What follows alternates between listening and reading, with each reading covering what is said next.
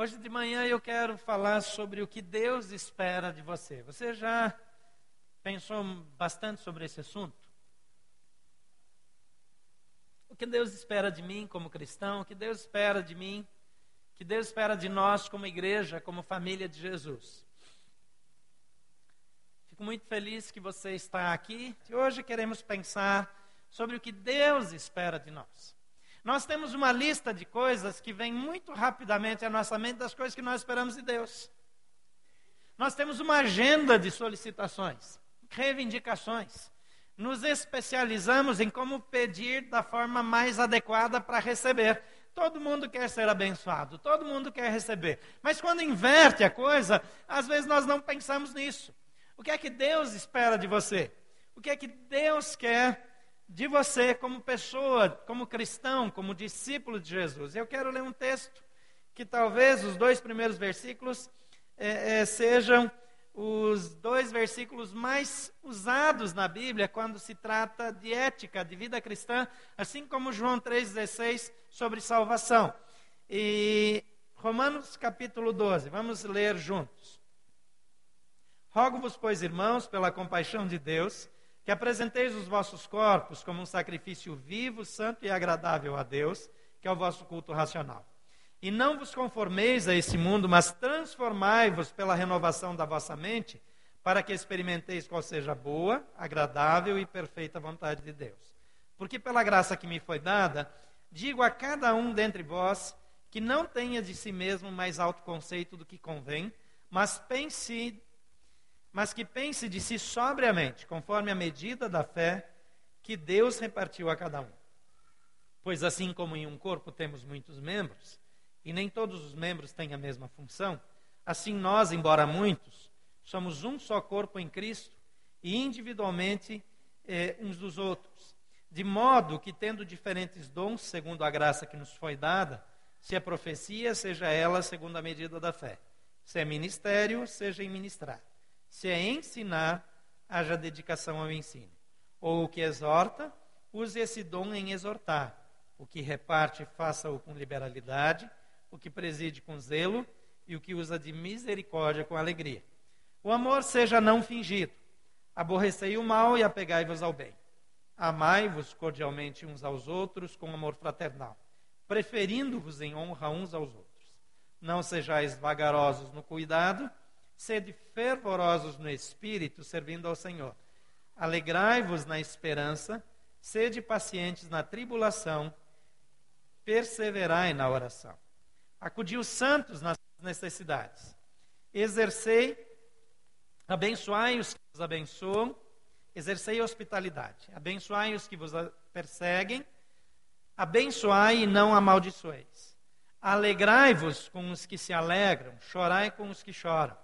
Sede unânimes entre vós, não ambicioneis coisas altivas, mas acomodai-vos às humildes. Não sejais sábios aos vossos olhos, a ninguém torneis mal por mal. Procurei as coisas dignas perante todos os homens. Se for possível, quanto depender de vós, tende paz com todos os homens. Não vos vingueis a vós mesmos, amados, mas dai lugar à ira de Deus, porque está escrito: minha é a vingança, eu retribuirei, diz o Senhor.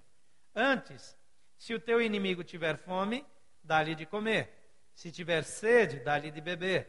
Porque fazendo isso, amontoarás brasas de fogo sobre a sua cabeça. Não te deixes vencer pelo mal, mas vence o mal com o bem. Após haver concluído as grandes considerações é, doutrinárias é, da fé cristã e ter apresentado seu ponto de vista sobre a filosofia histórica, Paulo passa a tratar sobre a conduta cristã ideal, ou seja, o cristianismo prático. Paulo trata aqui do que se espera de um cristão verdadeiro, o que Deus espera de você. E essa sessão prática, embora dirigida às necessidades particulares da igreja cristã de Roma, também é suficientemente geral para ter uh, aplicação universal aos cristãos de todos os séculos. Como padrão geral de vida cristã, Essa é uma, esta parte da Epístola aos Romanos é inferior apenas ao Sermão da Montanha. E há muitos paralelos entre elas. Não há nada que se compare, depois do Sermão da Montanha, não há nada que se compare com esse texto em todo o Novo Testamento, eh, no que se trata, no que tange a ética cristã, a vida cristã. A teologia da graça pregada por Paulo eh, resulta em uma reação eh, de gratidão que se guarda contra as ameaças do antinomianismo. O antinomianismo é uma doutrina que, de uma certa forma, influencia até hoje, mas muito combatida no Novo Testamento, que se opunha ao farisaísmo, que, que mantinha aquela prática do legalismo exagerado, e o antinomianismo propunha que tudo era puro para os puros. Esse, inclusive, era um dos textos que eles gostavam de usar e usam até hoje. É, é, onde cada cristão faz o que bem entende, onde já não tem mais nenhum tipo de regra, onde não existe mais nenhuma obrigação. E nós estamos livres para fazer o que bem entendemos. E Paulo, embora ele prega a graça como ninguém, ele também prega um tipo de lei que ele chama é, é de lei de Cristo. E ele não faz nenhum, é, é, nenhuma volta para falar disso. Cristo cumpriu a lei, conforme a gente vê lá em 8, de 1 a 4. Mas o amor na vida cristã é também um tipo de cumprimento da lei. E a gente vai ver isso de novo lá em 8, 4, 13, 10, se você quiser anotar para dar uma olhada depois. E Paulo, como eu já mencionei, não hesita em falar da lei de Cristo. Lá em 1 Coríntios 9, 21, ele fala sobre cumprir a lei de Cristo. E, e repete isso em Gálatas 6, 2. Mas a espontaneidade do amor é, impede que essa lei de Cristo se torne um novo legalismo. Então, nem a, o legalismo religioso, a religiosidade sem vida e nem a libertinagem, mas uma submissão voluntária por amor a Cristo e nos leva a ter uma vida sacrificial. E nesse texto tão rico que não daria para nós estudarmos numa manhã apenas, eu gostaria de fazer alguns destaques que podem ajudá-lo, assim como tem me ajudado também. Em primeiro lugar, o que Deus espera de você, anote aí no seu esboço: Deus espera receber sua vida como oferta de amor. Às vezes nós achamos que tudo que nós temos é, a fazer é aproveitar aquilo que Jesus já fez. De fato, nós só podemos viver essa vida por causa de Jesus Cristo. Mas Deus espera uma contrapartida.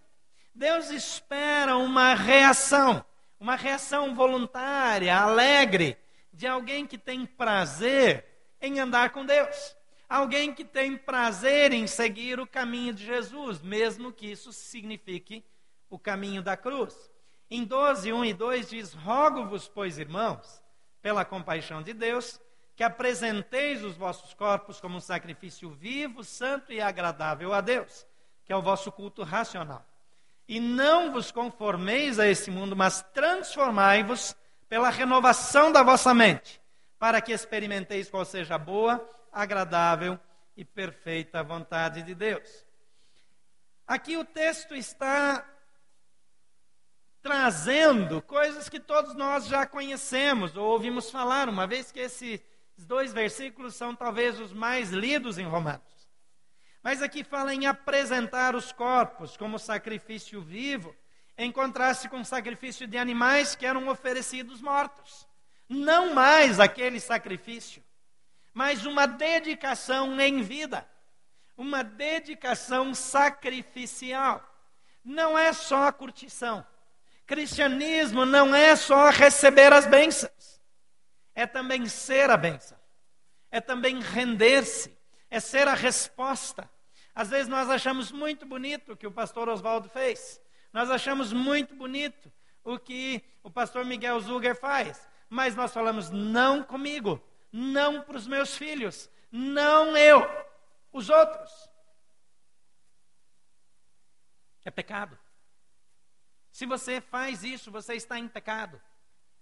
É amor sacrificial, é entregar os seus filhos, é entregar-se a si mesmo. As obras legalistas da religiosidade ou do farisaísmo são obras mortas, são rituais religiosos que para Deus não têm valor. Ele chega a dizer: Eu tenho nojo das festas e dos rituais de vocês. Nojo. Às vezes nós achamos que nós somos excelentes cristãos porque nós damos o dízimo, porque nós vamos à igreja uma vez por domingo, pelo menos, porque nós não somos adúlteros, porque nós não ficamos fazendo as mesmas coisas erradas a vida inteira e nós temos lá as nossas razões para dizer que nós somos bons? As obras mortas do farisaísmo, do legalismo, que ainda existe no meio da igreja, existe na nossa igreja, na terceira igreja batista aqui, não só nas outras.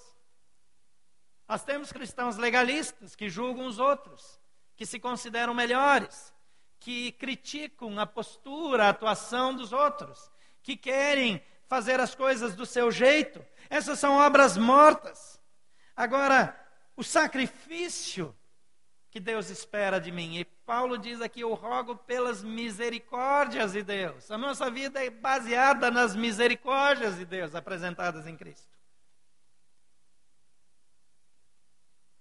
Ele roga que apresentemos a nossa vida em amor sacrificial. Lenhard considerou isso também uma referência à nova vida de amor sacrificial criada pelo Espírito. Não apenas uma contraposição às obras sacrificiais do Velho Testamento, mas um novo tempo, onde eu vivo de forma sacrificial, movido pelo Espírito Santo de Deus. O conceito veterotestamentário de santidade é como algo pertencente a Deus, separado para Deus, explica porque todos os cristãos devem ser chamados de santos. Santos porque não pertencemos mais a nós mesmos. Santos porque pertencemos ao Senhor. Não porque não erramos mais, mas porque pertencemos ao Senhor. Portanto, oferecer os corpos como sacrifício vivo, santo e agradável é mais do que pensar num culto como uma liturgia racional como alguns cristãos rasos querem fazer parecer. É viver uma vida onde a nossa vida é, é um culto a, dedicado a Deus, onde o lugar que eu vou morar, aquilo que eu faço com os meus bens, com o meu recurso, a maneira como eu me relaciono, é um sacrifício de amor a Deus. A outra ênfase nessa primeira parte é diz: não vos conformeis. E, e ela é absolutamente necessária para que esse sacrifício seja viável. Não vos amoldeis, ou não tomem a forma do mundo, não passem a pensar da maneira que o mundo pensa. A maneira que o mundo pensa nos afeta mais do que nós podemos perceber. Como é que a igreja pensava antigamente acerca de divórcio? Hoje, nossa reação ao divórcio é de misericórdia, de amor, de apoio a quem está se separando. Devemos fazer isso. Uma pessoa que se separa, uma pessoa que perde um casamento, é uma pessoa que sofre, que passa por dor, que passa por dificuldade. Mas existe dentro da igreja cristã também pessoas que se divorciam porque cansaram que não querem mais. Não tem mais a mesma atitude. Essas pessoas não têm mais a mesma atitude que os antigos tinham para com o casamento. Algumas vezes exagerado. Quantas mulheres ficaram casadas, apanhando, sendo humilhadas, é, é, sofrendo violência, caladas. É claro que nós não estamos recomendando isso, mas é fato que nós aceitamos melhor o divórcio e o novo casamento hoje do que antigamente. Por quê? Porque os valores lá de fora nos influenciam. E nós vemos isso como uma prática normal e fica careta falar contra divórcio, por exemplo. Que é que acontece com os jovens cristãos de hoje? Uma grande parte dos jovens cristãos de hoje são sexualmente ativos. Há noivos que acreditam, noivos cristãos, que porque eles vão se casar, eles têm direito de ter intimidade física. O nome disso é promiscuidade sexual, é pecado, é abominação diante de Deus. O sexo é para o casamento. Mas é fora de moda falar isso. É antiquado falar isso. Então, quando nós ouvimos de noivos que têm vida sexual ativa, as pessoas dizem: ah, mas eles já vão casar. Deixa para lá. Namoros impuros, do ponto de vista sexual, são cada vez mais comuns no meio evangélico. Sonegação de imposto de renda. Nós temos dezenas de argumentos contra a cobrança de impostos por parte do governo. Eu confesso que eu também acho que o governo é indecente na cobrança de impostos. Eu acho que é um crime o que é feito no Brasil. Cobrar tanto imposto de gente que ganha tão pouco. mas isso não me dá o direito de ser um sonegador. O erro do governo não me autoriza a errar também. As leis de trânsito passaram em sinal vermelho. Há não muito tempo atrás chegou uma multa dessas para mim. Avançar em sinal vermelho. Eu fiquei com vergonha, porque eu não lembro se eu já tive uma multa dessas antes. Mas eu lembrei exatamente a situação. Eu estava procurando o endereço, distraído, passei. Não tenho que reclamar. Eu não posso ir lá tentar dizer, eh, entrar com uma defesa para tentar me livrar do pagamento da multa. Eu estava errado. Como disse o Carlos Macor, para nós, às vezes, as leis de trânsito são só uma sugestão. Aquela faixa contínua na pista, quando nós estamos querendo ultrapassar o carro que está na frente, é mais uma sugestão do que uma lei para nós. Mas é uma lei. O limite de velocidade é só uma sugestão, não é? É uma lei. Então nós flexibilizamos, nós nos amoldamos ao mundo. Agora nós estamos, o MEC está fazendo uma campanha Segundo o MEC, é uma campanha contra a homofobia. Tem alguém aqui que é a favor da homofobia? Espero que não. Se algum cristão é homofóbico, ele está em pecado. Nós não temos o direito de discriminar ninguém. Nós não temos o direito de perseguir ninguém.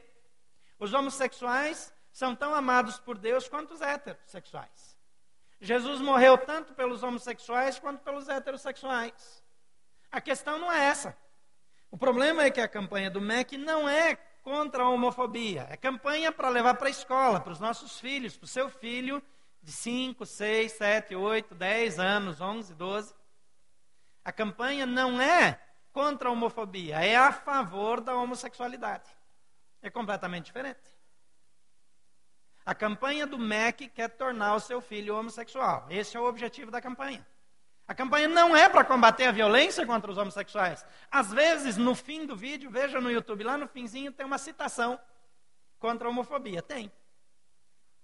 Mas grande parte do vídeo é para promover, para incentivar o seu filho a se tornar homossexual. Ó, veja um vídeo desses. Vamos ver se ele está. É, se o nosso computador não vai nos atrapalhar aí. Vamos verificar. Às vezes o computador é contra a gente. Tá ok ou não? Tá ok? Vamos ver. Observe bem. Menino.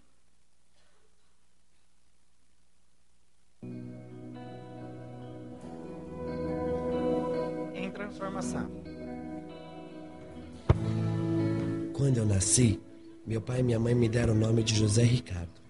É o nome de um grande jogador de futebol, artilheiro em um campeonato que eu não lembro qual. O sonho do meu pai era que eu fosse jogador.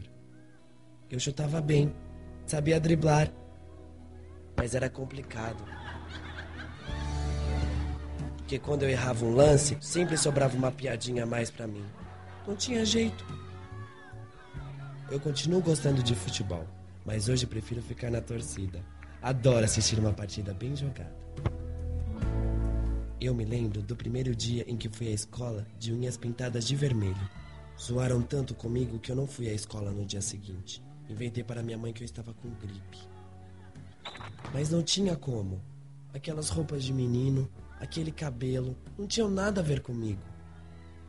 Me sinto bem assim, como sou hoje. Sendo chamada pelo nome da minha atriz preferida, Bianca. Quem me vê aqui hoje pode achar que tudo foi fácil. Mas não foi não. Sofri muito preconceito. E demorou muito para as pessoas começarem a me aceitar. Agora começou a falar de homofobia. Meu pai e minha mãe ficaram sem falar comigo quase um ano. Demorou um pouco, mas acabaram entendendo que eu me sentia mulher e que continuava sendo a filha deles. Sendo a Bianca, eu deveria usar o banheiro feminino, mas geralmente não me deixa. Por que não? Se eu me sinto mulher. Aliás, esse lance de banheiro já deveria estar superado. Às vezes não me chamam de Bianca. Apesar de saber que eu quero ser tratada assim. Me tratam pelo nome que está no diário de classe. Será que é tão complicado simplesmente anotar outro nome ao lado do que está na chamada? Mas alguns professores e professoras já entenderam quem eu sou. Bianca.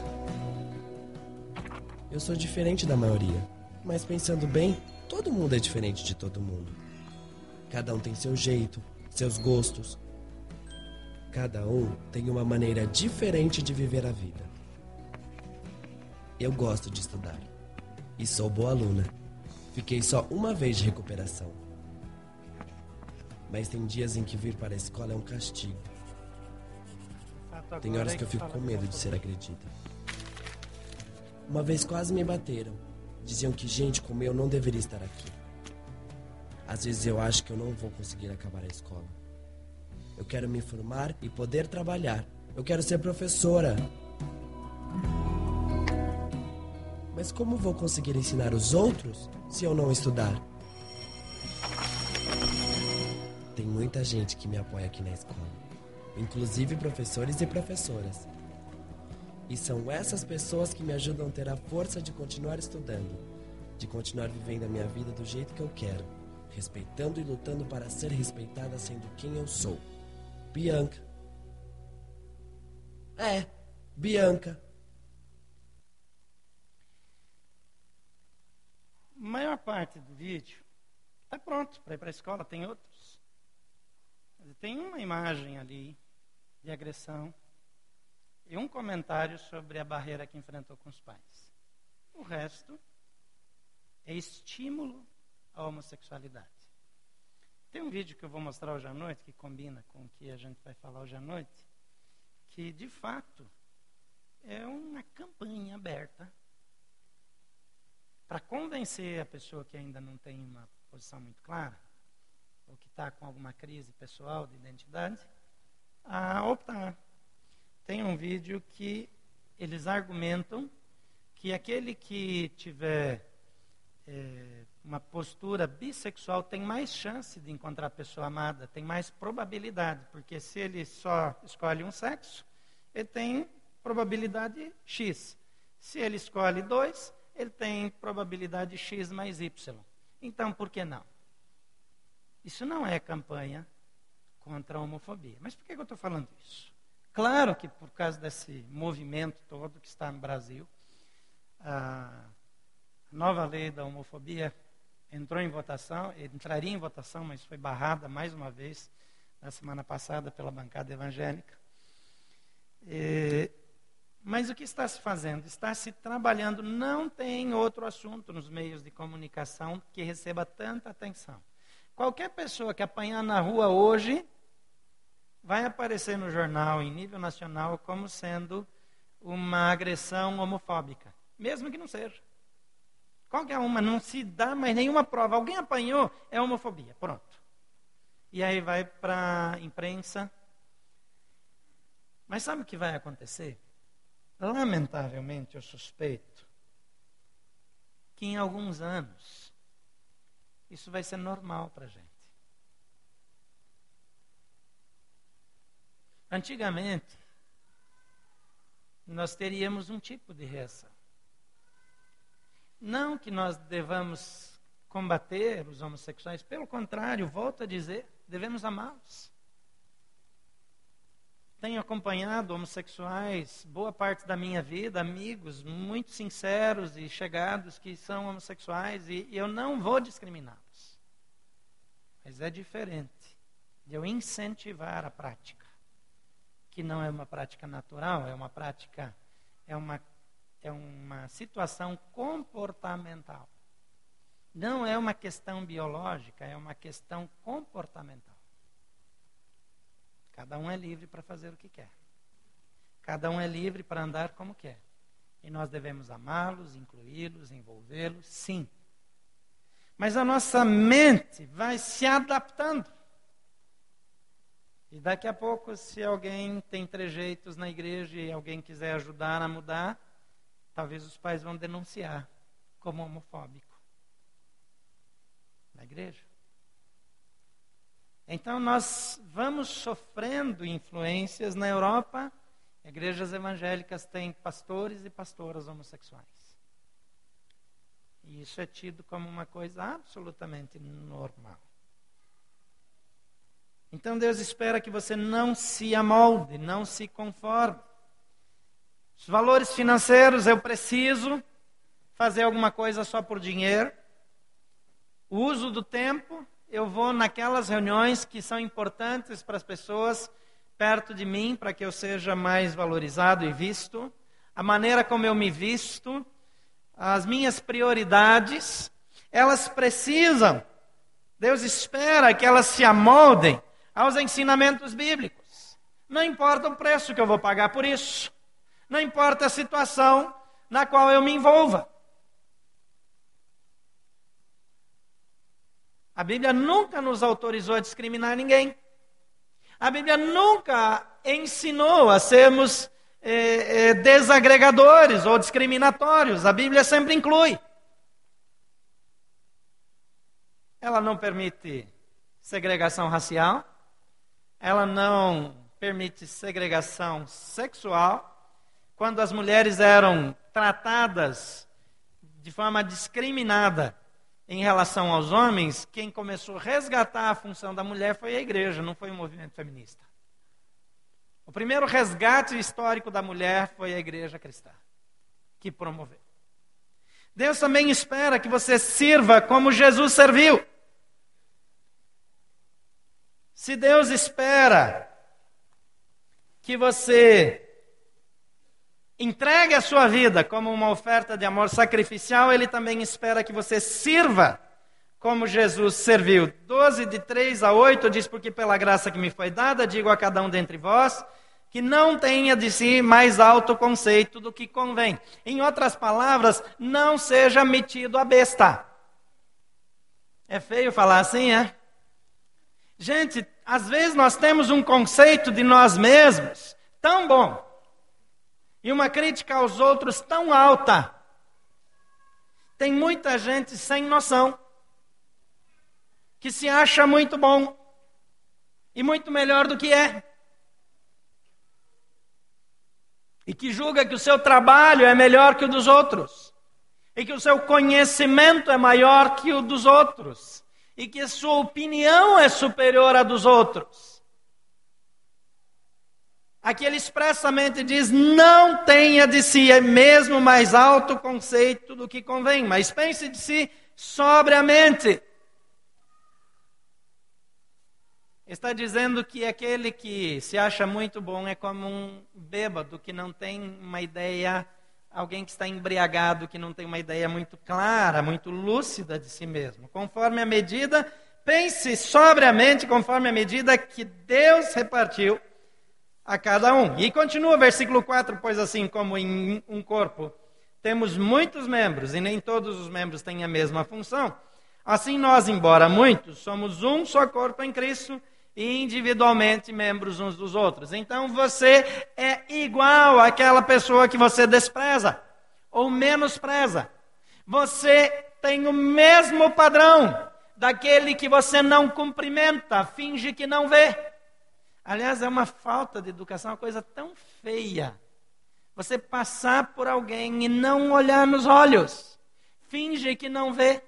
Eu não me importo o suficiente com aquela pessoa para olhar nos olhos e cumprimentar e dar um abraço.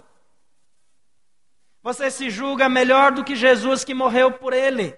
E você está errado.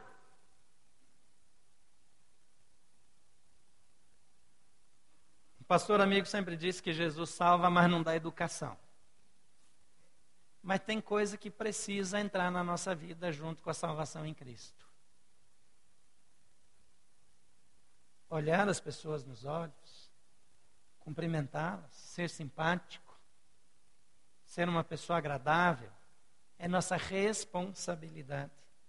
Nós somos iguais e somos membros uns dos outros e não há como nos separarmos, como nos desligarmos das pessoas.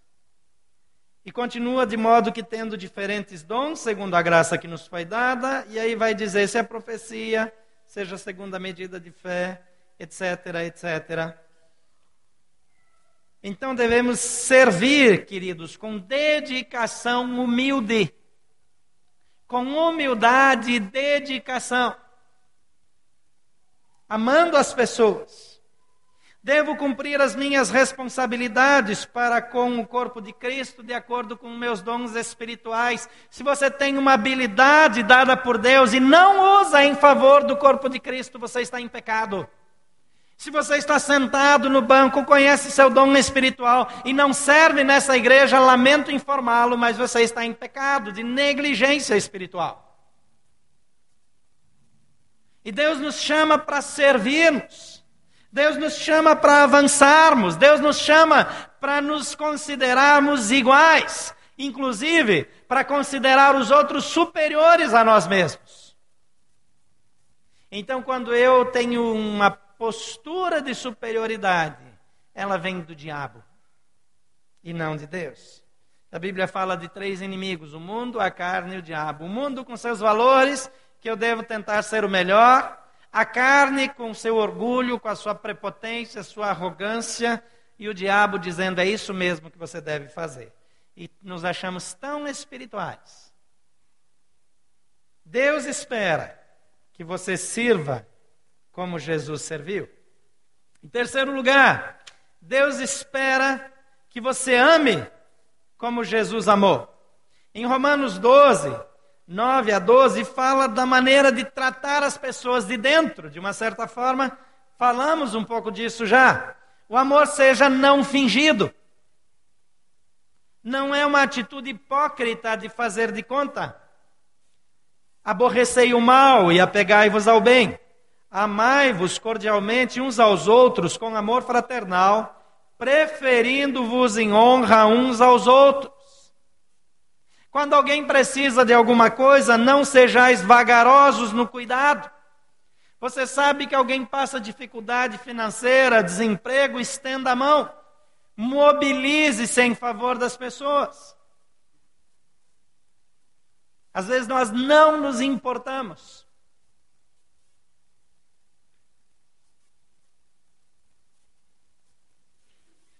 Alegrai-vos na esperança, sede pacientes na tribulação, perseverai na oração, acudi os santos nas suas necessidades e exercei a hospitalidade. Eu sei que em muitos círculos, em muitos materiais, a hospitalidade é apresentado como dom espiritual e pode ser até que exista mesmo. Mas aqui não está falando de dom, aqui está falando da sua responsabilidade como cristão. Servir ao próximo. Alguém precisa ir para sua casa, você leva. Você não se isenta da sua responsabilidade como cristão. É como o dom de evangelismo, é dom espiritual, claro que é. Mas isso não me isenta como cristão de falar do amor de Cristo. Então devemos amar. Teríamos que ter aqui várias horas só para o versículo 9 ao versículo 13, para entrarmos nos detalhes do que esse texto de fato quer dizer. Mas às vezes nós até ajudamos, mas vamos empurrando com a barriga. vamos deixando para depois. A nossa resposta em favor do próximo, em favor dos irmãos em Cristo, deve ser de bate-pronto, deve ser imediata. A nossa reação quando em sofrimento ou quando passando um peso por causa de alguém e algumas coisas que possamos estar vivendo no contexto do corpo de Cristo é ter paciência e continuar perseverando na oração. Quanto tempo você ora por dia? Fala para mim na hora das refeições. Alguns cristãos abandonaram até o hábito de orar nas refeições, com o argumento aparentemente espiritual de que não é só nessa hora que tem que orar. Bom, a verdade é que não ora nem nessa hora, não é só nessa hora. Os cristãos antigos reuniam a família todas as manhãs para ler a Bíblia e orar juntos. Com o passar do tempo, nossas agendas mudou, a gente sai de casa muito cedo e não faz nunca. E se você não ora e não lê a Bíblia, como vai crescer espiritualmente? Tem gente que só lê e não ora. Diz, não, oração não é para mim, eu não tenho o, o, ministério, o dom da intercessão, mas tenho o dom da cara de pau. Porque como você vai viver sem orar, gente? Não tem como. Jesus, que era Jesus, passava a noite inteira orando. Então toma jeito. Se ajuste. Porque a vida de oração é para todos nós. Sabe por que tem um ministério de intercessão? Porque a gente não tem vergonha na cara. É verdade. Não tinha que ter ministério de intercessão nenhum. Ministério de intercessão é de todos nós. Aí eu não tenho esse chamado. Aí eu não faço jejum porque passo mal. Gente, sem godo do diabo, você acaba acreditando nessa mentira. Todo mundo pode fazer jejum e orar. Você não pode fazer jejum total, completo, mas pode fazer. Aí tem gente que desenvolveu uma teologia torta lá para dizer que jejum não é bíblico. Para pecar, a gente faz até teologia. É impressionante.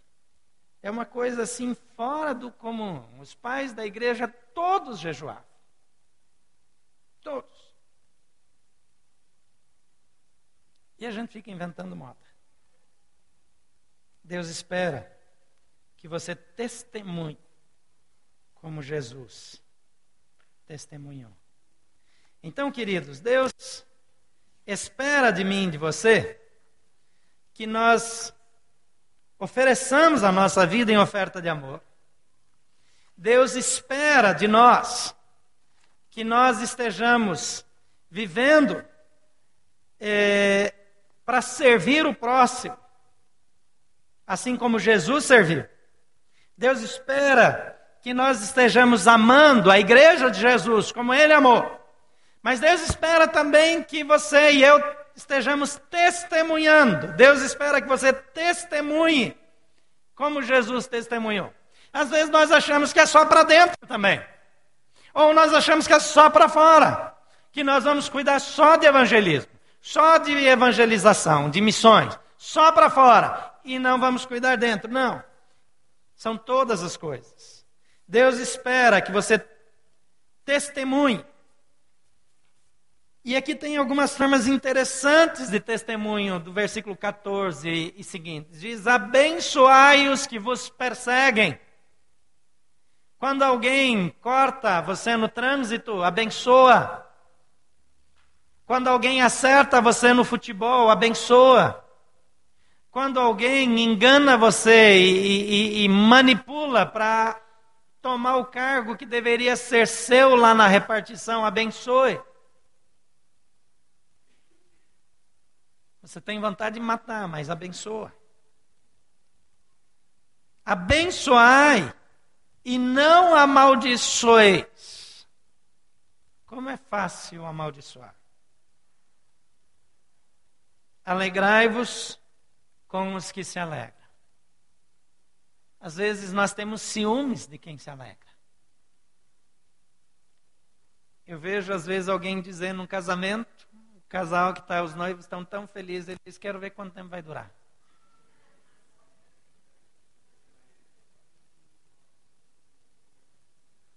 A vontade é abençoar com tumor na língua essa pessoa. Mas a Bíblia manda abençoar e não amaldiçoar. Isso aí é só fogo de palha. Uma expressão antiga, ruim. O cristão chega, está empolgado, quer servir, hum, isso aí não dura nem meio ano. Essa empolgação logo passa.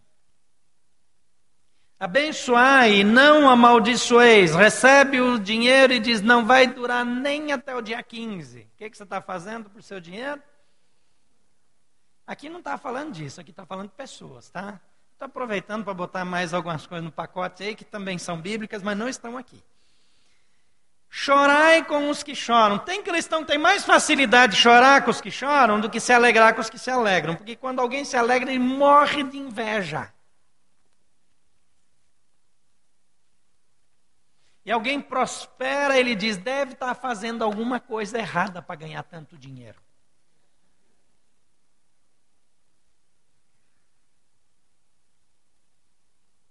E Paulo diz: alegrem-se com os que se alegram, chorem com os que choram. Sede unânimes entre vós, tende um só pensamento, tende uma só opinião, houve divergência justa e caminha junto. Não sai criando divisão. Não abandona o relacionamento. Não pula fora. Não ambicioneis coisas altivas, mas acomodai-vos às humildes. Na prática, abandone o orgulho. Não sejam sábios, sábios aos vossos olhos. A Bíblia dá o caminho para a sabedoria. Quem tem falta de sabedoria, peça a Deus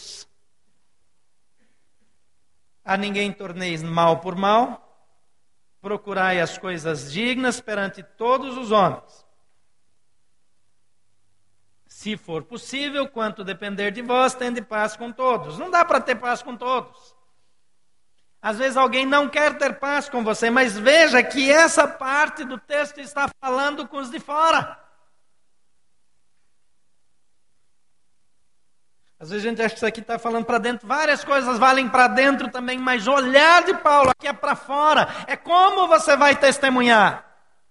Encoraja, a pessoa foi promovida, está todo mundo morrendo de inveja, vai lá, se alegra, dá uma festa para comemorar o progresso do outro.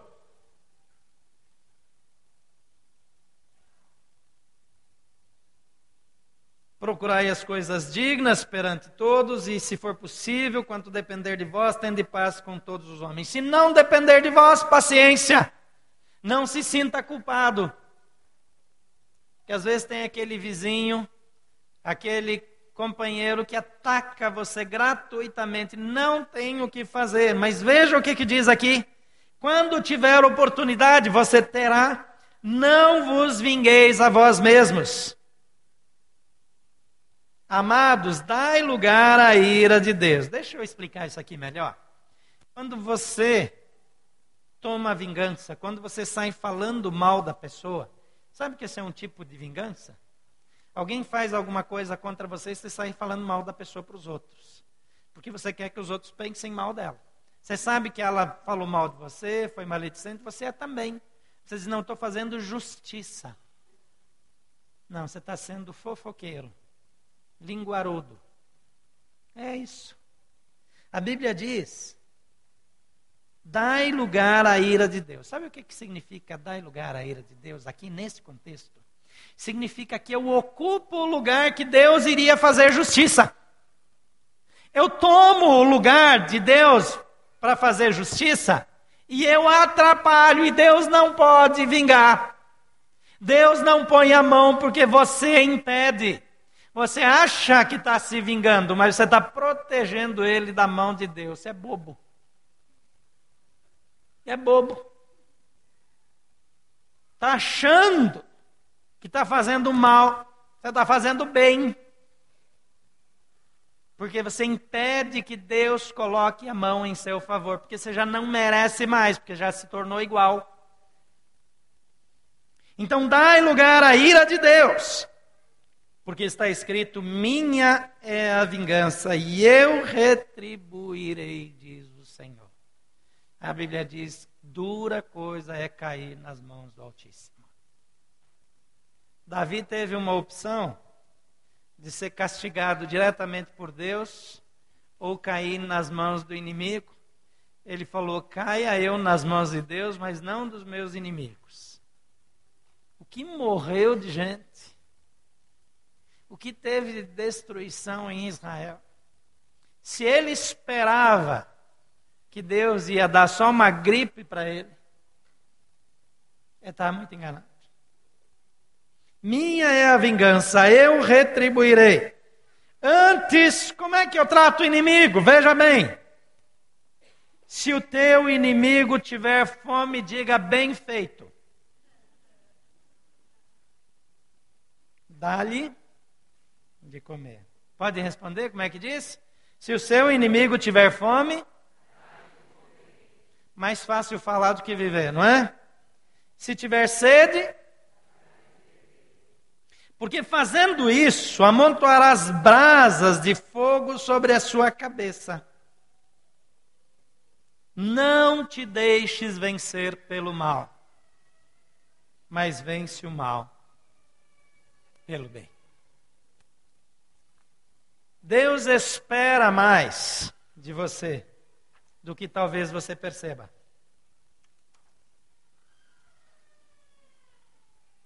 Releia esse texto. Pode avançar um pouco até o capítulo 15.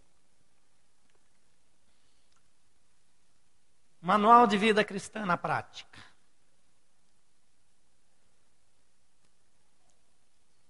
Agora é bem provável que você reconhece que tem áreas que você não está vivendo. Então eu queria orar com você. Feche os seus olhos. É hora de falar com Deus e dizer: Senhor, nessa manhã eu ouvi a tua voz nesse ponto. Ou talvez Deus falou algo com você, o Espírito Santo falou algo que eu nem mencionei. Mas ele levou a sua mente mais adiante. E você diz: Eu estou errado, eu quero melhorar.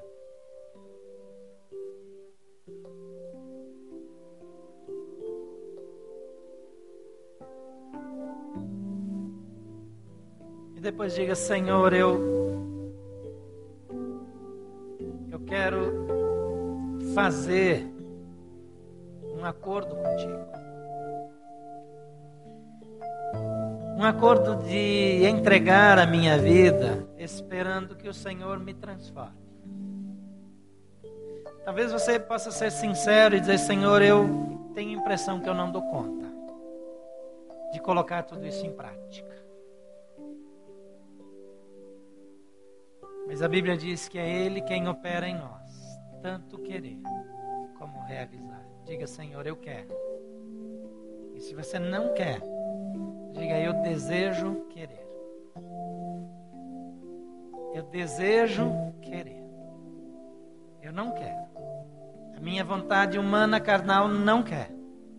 Mas eu gostaria de sentir o desejo de ser parecido contigo. Então faz isso em mim. Pai querido, em nome de Jesus, o Senhor nos conhece. O Senhor sabe como nós somos pecadores e falhos. Precisamos de Ti. Estende a Tua mão sobre as nossas vidas. Decidimos viver para Ti. Tem misericórdia de nós. Ajuda-nos a sermos aquilo que o Senhor espera que sejamos como indivíduos, como famílias, como igreja. Em nome de Jesus. Amém.